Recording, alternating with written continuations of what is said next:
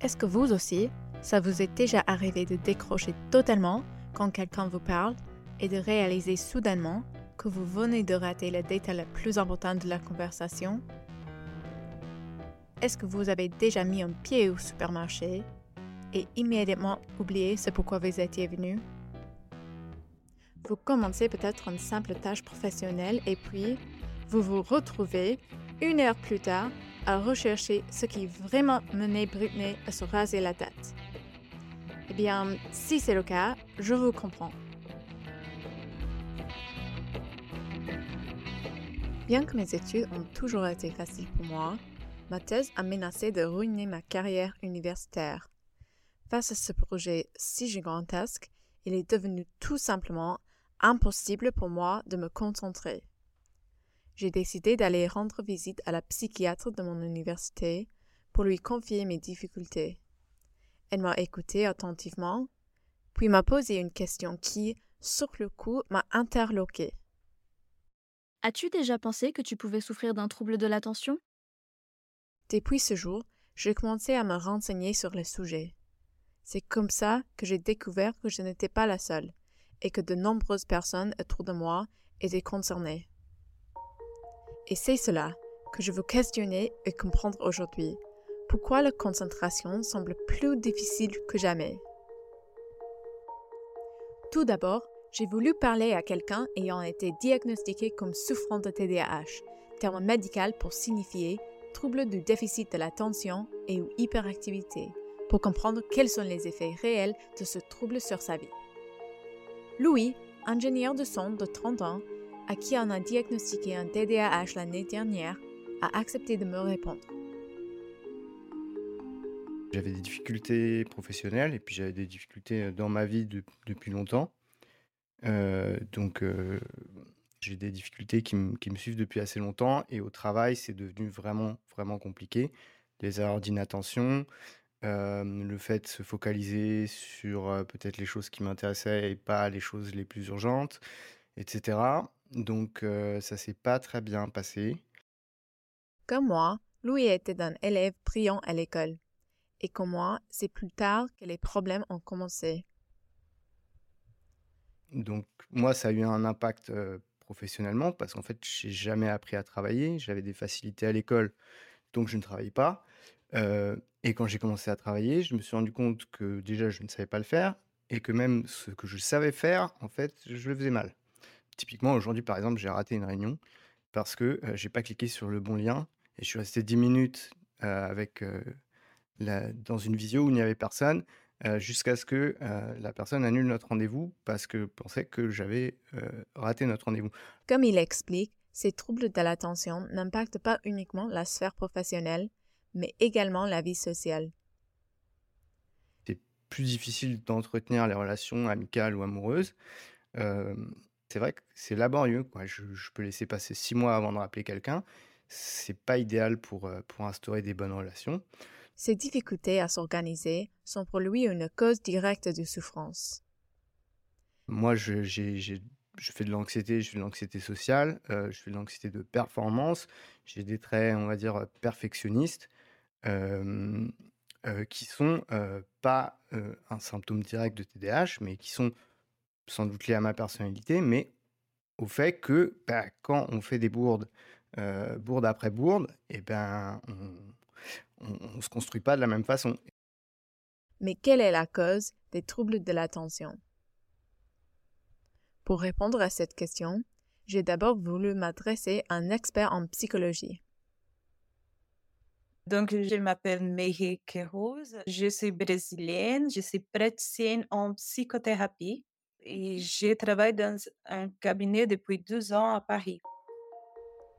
D'après les théories actuelles, le trouble de l'attention est directement lié à la dopamine. Ce neurotransmetteur a pour fonction d'activer la partie du cerveau responsable du sentiment de satisfaction et de plaisir. La dopamine nous encourage donc à nous concentrer sur une tâche pour réussir à l'accomplir, en libérant à la fin une sensation de satisfaction comme récompense. Donc, ils ont dit que euh, les personnes en TDA, parce qu'ils n'arrivent bien pas cette neurotransmission, ils ne travaillent pas bien. Néanmoins, il semble étrange de qualifier la distraction de trouble quand on sait que c'est une chose à laquelle chaque individu fait face à un certain niveau. On voit, par exemple, tout le monde qu'il y a TDAH ou pas, qu'à un moment donné, nous allons aussi avoir un manque de concentration et, et un manque de mémoire. Ça dépend de notre état. Ça dépend si on a beaucoup de choses dans la tête, si nous sommes en train de traiter beaucoup d'informations ou si nous sommes fatigués. Donc, euh, s- le TDA, euh, le manque d'attention et de mémoire dans TDA, c'est euh, pathologique, mais en même temps, c'est un symptôme qu'on trouve chez presque tout le monde. Le diagnostic continue d'être assez incompris puisque la plupart des gens vont présenter des symptômes de problèmes d'attention à un moment donné de leur vie. Cela mène à beaucoup de scepticisme. Il y a plusieurs a priori. Il y a l'idée que ce serait, un, ce serait une, une maladie d'Américains, en fait, euh, c'est-à-dire que- quelque chose qui est peut-être inventé par euh, les entreprises pharmaceutiques pour vendre des médocs. Peut-être c'est tout simplement qu'ils éduquent très mal leurs enfants et qu'ils préfèrent leur filer des médocs plutôt que de les éduquer correctement.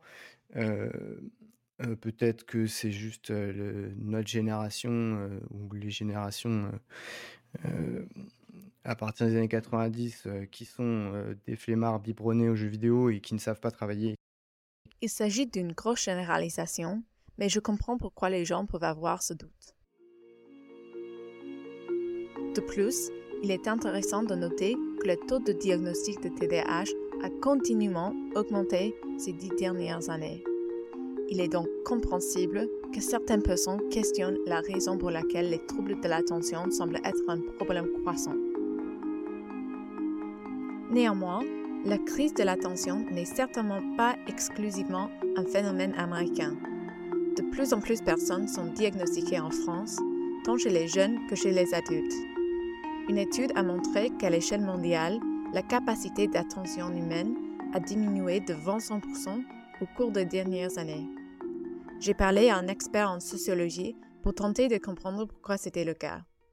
Je m'appelle euh, Kevin Mellet, je suis sociologue, euh, je suis assistant professeur de sociologie à Sciences Po et je suis rattaché comme chercheur au Centre de sociologie des organisations. Mes recherches portent sur, on va dire, les usages marchands des technologies numériques. J'ai voulu lui parler de l'économie de l'attention. L'économie de l'attention, c'est l'idée selon laquelle, dans l'ère digitale où nous sommes tous sursollicités par une multitude d'informations, la ressource la plus précieuse est notre attention. Cette attention est alors traquée par les entreprises qui cherchent à vendre leurs produits et services. Pour le professeur Mallet, comprendre l'économie de l'attention passe par étudier son histoire et les conditions qui ont permis son émergence. Je pense qu'il émerge dans un contexte euh, où des innovations euh, technologiques importantes on peut penser, voilà, donc il y a Internet euh, dans les années 90, le smartphone dans les années, au milieu des années 2000, qui est à peu près concomitant avec l'émergence des réseaux sociaux, des social media. Et tout ça, en fait, bah, transforme profondément nos pratiques hein, médiatiques, culturelles, sociales. Et en retour, ça suscite des inquiétudes très fortes. Quelles sont les conséquences de ces technologies sur pas que sur nos pratiques culturelles, mais plus globalement sur notre vie économique et sociale, voire sur l'être humain en fait et la fonction dont, la façon dont il- on vit en fait. Avec les technologies numériques, il y a une, abondance, voire une surabondance de d'informations, de données, de contenus qui sont à notre disposition. Pour illustrer son propos, il m'a présenté quelques statistiques. Ils essayent de recenser le nombre de pages qui sont indexées, mais c'est quelque chose comme 30 ou 50 trillions euh, de pages. Donc, c'est des dizaines de milliers de milliards de pages web. Je sais plus, chaque minute, je crois que ce sont 500 heures de vidéos qui sont euh, uploadées sur euh, YouTube. Donc, ça donne le vertige et ça traduit bien le fait qu'il y a une espèce de, de déséquilibre entre, quelque chose qui est des volumes d'informations et évidemment ce que consomme cette information, à savoir notre attention. C'est indéniablement quelque chose que j'ai expérimenté dans ma propre vie. En faisant des recherches pour ma thèse, j'ai rapidement été dépassé par l'incroyable abondance d'informations à ma disposition, autant que par les distractions sur mon téléphone. Faire le tri dans tout ça, en essayant de rester concentré, c'était comme monter les marches d'un escalateur qui descend. D'un point de vue psychologique, les experts peuvent également voir les effets d'une surabondance liée à la technologie. Il y a des points positifs et des points négatifs, mais vraiment les points négatifs, ils sont plus visibles, ils sont plus à surface. Parce qu'à chaque moment que sur notre portable, il va arriver, heu, une alerte, ça, ça fait couper notre attention et après pour retourner l'attention, c'est beaucoup plus difficile. Ça va nous prendre beaucoup plus de force et de concentration pour retourner une concentration soutenue, en fait. J'ai demandé au professeur Mallet qui profite de ces problèmes de concentration? Cette question-là, elle est vraiment, liée, sur le web et dans l'univers numérique avec l'idée que, ben, notre attention est un objet de convoitise, et que, cet objet de convoitise, il est, pour, une grande diversité d'acteurs, on pourrait dire. Il y a des acteurs qui sont, très directement, les premiers, les premiers, consommateurs de notre attention, ce sont les écrans et les acteurs qui sont derrière nos écrans. Donc on pourrait dire, quand c'est gratuit, c'est que c'est vous le produit. En fait, c'est pas nous le produit, c'est notre attention qui est vendue par des médias à des annonceurs, à des marques et à un ensemble d'acteurs qui, veulent, attirer notre attention non pas, parce que c'est la finalité de leur activité, mais parce que derrière, ça leur permet de vendre des produits, des services et cetera. Il mentionne d'autres experts dans ce domaine qui sont tout aussi intrigués par ce phénomène. Ça, c'est un peu la thèse qui a été celle de Nicolas Carr, par exemple, qui a, é écrit un article qui s'appelle, «Google nous rend-il idiots?» et qui en a fait un livre, The Shallows. Mais, il y a d'autres, auteurs, par exemple Katherine Hayles aussi, qui disent que, voilà, on passe, dans des, régimes d'hyper-attention où, heu, finalement on est on rentre plus dans le fond des choses, on est en surface, et finalement on n'imprime plus rien. Donc en fait, ça nous rend bêtes et ça nous rend, heu, totalement, enfin voilà, hem, ah ben, attention disorder en fait, hein, tout simplement, à cette idée que, des désordres attentionnels qui sont des régimes presque, pathologiques en fait, médicalement pathologiques et aussi très addictifs, deviennent un peu, des formes, normales d'attention. Mais si nous avons déjà tous des difficultés à faire face à ces déluges constants d'informations, alors qu'en est-il pour les personnes souffrant en plus d'un problème au niveau neurologique? Pour elles, c'est un chemin semé d'embûches qui commence déjà avec le simple diagnostic de leur trouble. Une batterie de tests, TDAH, donc c'est une session d'à peu près 2 heures, ça ça va coûter en général dans les 300 €. Après, il faut aller chez le psychiatre, ça peut coûter entre 80 et 120 €. Heu et ensuite, heu, s'il y a prescription médicamenteuse, heu, ça va coûter aussi là de l'argent parce que tout n'est pas remboursé et si on fait de la thérapie comportementale, ça va coûter aussi de l'argent. Pour de nombreuses personnes, l'outil privilégié pour combattre les problèmes d'attention est l'amphétamine, mais cette voie n'est pas faite pour tout le monde. Louis prend ses médicaments, mais reconnaît qu'il s'agit d'une solution relativement intense. On dit, on dit souvent, heu, c'est c'est des amphetes, c'est comme du speed. C'est vrai chimiquement. Par rapport à ce que comment c'est utilisé, ce que ça fait et en quelle dose, Il a le sentiment que ce traitement de lui est utile puisque c'est une manière infaillible d'aider son cerveau à produire plus de dopamine. les composantes, on va dire, neurologiques du TDAH, vous vous pouvez, mettre en place des choses qui vont vous aider à les surmonter, mais vous ne pouvez pas les changer. Les médicaments vont agir, à un niveau, dans le cerveau qui va changer vraiment ces ces ces fonctionnements-là et donc c'est temporaire, hein, c'est sur la durée d'effet des médicaments, mais voilà, ça ça ça va directement agir sur le TDAH, ce que pour l'instant, je ne pense pas qu'on puisse faire autrement. Néanmoins, ce traitement médical n'est pas accessible à tous ceux qui souffrent des troubles de l'attention. Beaucoup de personnes n'aiment pas ces médicaments-là parce qu'ils ont des effets secondaires. Ces effets secondaires peuvent être l'insomnie, la perte d'appétit et parfois même des hallucinations. Louis souhaiterait qu'il y ait plus d'informations disponibles en France pour que les gens puissent mieux se comprendre eux-mêmes ainsi que ceux qui souffrent de troubles de l'attention. Par rapport à ça, je pense que, que, c'est vraiment très important de faire un peu de la, de la pédagogie, euh, sans même forcément euh, parler du, du sujet des médicaments. Je peux comprendre que qu'on soit un petit peu plus euh, que cette question-là soit un petit peu plus touchy, mais euh, en tout cas, je pense que c'est important qu'en France, on commence à prendre la mesure de, ce que c'est, euh, que le TDAH, de combien de, personnes ça touche, du fait que ça existe à l'âge adulte, euh, et du fait que notre prise en charge médicale n'est pas au niveau pour l'instant, et que des gens en pâtissent vraiment dans leur vie de tous les jours. Je dois admettre que lorsque j'ai commencé à avoir des difficultés à me concentrer, je me suis senti complètement impuissant et isolé. Je ne voulais pas tester un médicament risqué pendant une période déjà compliquée pour moi et j'avais le sentiment que j'étais voué à galérer. Mais grâce à mes recherches, j'ai fini par réaliser qu'il y avait un moyen de vivre sans succomber à la distraction et sans non plus prendre des médicaments. Il suffisait que je trouve des astuces pour retrouver de la clarté dans mon esprit. Donc, c'est lui donner des astuces en disant, je vais étudier, donc cet moment-là, on va couper les portables. Vous allez mettre une feuille à côté parce que s'il y a quelques pensées qui passent dans votre tête, vous allez noter et après, vous pourrez retourner sur cette feuille.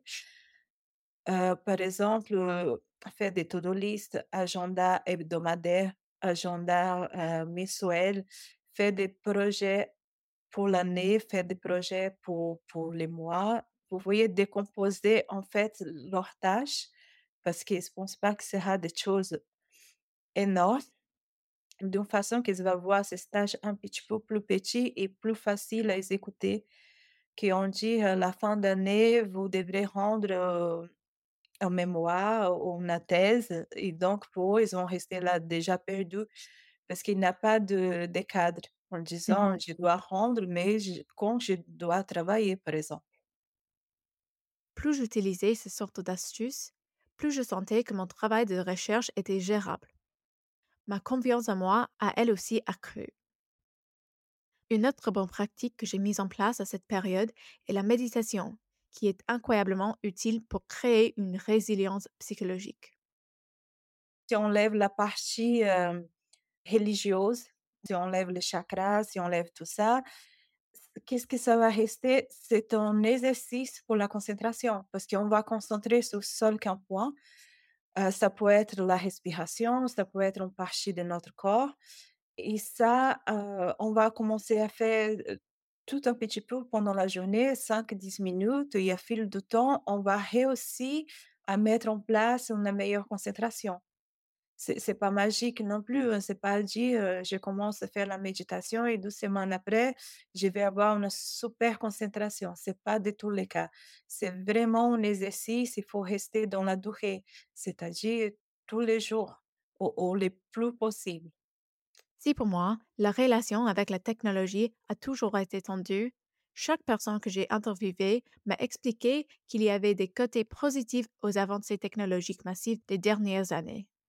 Enfin voilà, il y a énormément de, de, petites fonctions aujourd'hui qui font que je pense que c'est plus facile euh, au travail ou à l'école ou même dans la vie de tous les jours que euh, pour quelqu'un il, il y a 60 ans qui avait un TDAH, euh, qui, euh, qui à l'école euh, à l'école en France, euh, c'était l'instituteur en, blouse grise et euh, l'ardoise et, le même système pour tout le monde et il n'y avait pas d'aménagement, il n'y avait pas de possibilité comme ça de tirer parti d'outils numériques pour surmonter, pour surmonter les difficultés. La praticienne en psychothérapie recommande des ressources thérapeutiques en ligne, les applications qui bloquent l'utilisation des réseaux sociaux ou qui apprennent à pratiquer la méditation consciente peuvent réellement aider à entrer dans une mode de concentration. Après, il y a aussi de, des applications qu'aujourd'hui on peut utiliser à notre faveur. Par exemple, il y a une application qui s'appelle Flowhead que on peut les mettre et donc ça, ça commence, par exemple, on va bloquer un Mmh. certain temps. On peut dire, je vais étudier pendant 30 minutes et pendant 30 minutes, la personne ne peut pas toucher le portable parce que c'est en train de pousser un arbre sur son portable. Et si elle Mmh. touche le portable, cet arbre-là, il va mourir. Et donc, ça, ça stimule la personne à ne pas toucher le, le portable pour avoir une forêt, en fait. Et c'est Mmh. très logique, c'est très intéressant. Après, on, on trouve aussi euh, l'agenda, ça nous aide. On trouve des to-do list qu'on peut mettre directement sur le portable parce qu'on a tout le temps dans les mains, donc ça nous aide aussi. On peut utiliser la technologie pour nous aider aussi à rester concentrés. Il n'y a pas de, miracle, il n'y a pas de, de magie. C'est simplement utiliser les outils qui, qui ça existe déjà. Le professeur Mallet convient que les technologies changent de nom précédent, mais il rejette l'idée selon laquelle les smartphones sont l'unique cause de la crise de l'attention actuelle. Il adapte un point de vue plus général, disant que nos capacités de concentration actuelles sont simplement le reflet de l'évolution des médias qui n'ont cessé d'être renouvelés depuis leur création. Mais tout ça pour dire qu'en fait, la question des régimes attentionnels de ce que font les technologies à nos régimes attentionnels, elle est, elle est extrêmement complexe et elle part dans, dans plein de directions. Mais voilà, donc cette idée quand même que ces, écrans, ces technologies, elles modifient notre, notre, notre cerveau en fait, hein, tout simplement, et plutôt pour le pire. Donc je pense que là, c'est important d'avoir ça en tête parce que bah, ça, explique aussi les, inquiétudes qu'il y a par rapport à la question des écrans pour les enfants, par rapport à la question des médias sociaux, au-delà du fait que ben, ces médias peuvent aussi faire circuler des contenus qui sont problématiques parce que c'est des fake news, parce que c'est conspirationniste, etc. Mais Derrière, je pense que c'est aussi une vision un petit peu, qui va quand même qui est un peu romantique, où on va un peu, survaloriser, le modèle d'une forme d'attention, très littéraire, d'une part. D'autre part, on va dire que le déclin du livre, le déclin de la lecture, dont on peut évidemment, hein, se, dire que c'est regrettable, il a commencé, avant les médias sociaux, il a commencé il y a très longtemps. Peut-être que les avancées technologiques des dernières décennies ont facilité notre capacité à être distrait, mais il est clair qu'elles nous ont également donné une large éventail d'outils pour gérer cette distraction. Reste à nous d'apprendre à les utiliser correctement.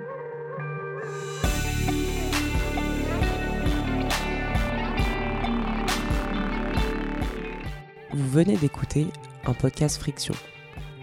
Retrouvez tous les podcasts de Friction sur vos plateformes d'écoute en ligne et sur friction.com.